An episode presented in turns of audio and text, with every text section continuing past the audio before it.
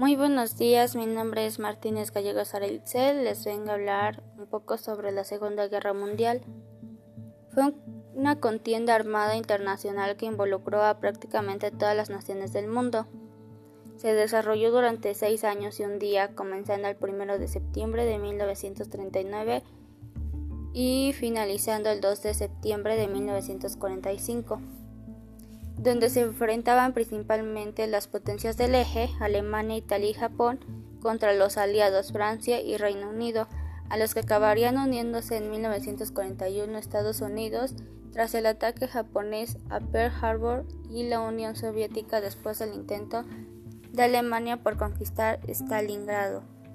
La guerra tuvo una causa similar a la Primera Guerra Mundial, el afán de Alemania, Italia y Japón de expandir sus dominios territoriales. Lo que hizo estallar esta guerra fue la invasión de Alemania a Polonia el 1 de septiembre de 1939, lo que provocó la declaración inmediata de la guerra de Francia y el Imperio Británico. Esta se dividió en tres grandes frentes. El frente continental, Alemania contra los aliados por el control de Europa. El frente de los Balcanes y el norte de África, Italia, con la, con la ayuda de Alemania contra los aliados por la conquista de estos territorios.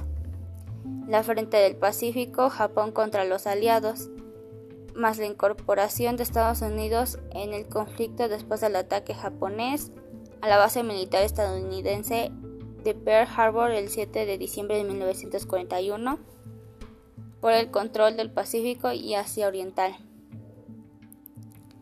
Los tres focos de batalla acabaron con victoria aliada. Las primeras derrotas del eje llegaron en Balcanes y el norte de África, donde los aliados los obligaron a replicarse. Al mismo tiempo, Alemania alentaba tras, tras conseguir conquistar gran parte de Europa continental.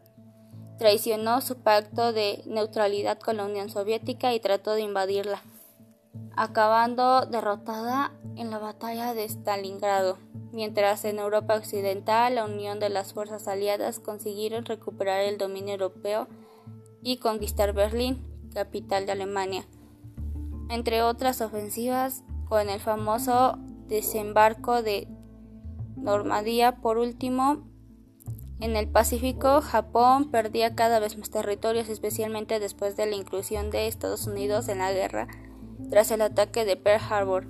Este último frente se sentenció en el bombardeo nuclear estadounidense de Hiroshima y Nagasaki el 6 y 9 de agosto de 1945, forzando al imperio japonés a declarar su rendición incondicional el 12 de septiembre de este mismo año, dando por finalizada así la guerra más mortífera de la historia.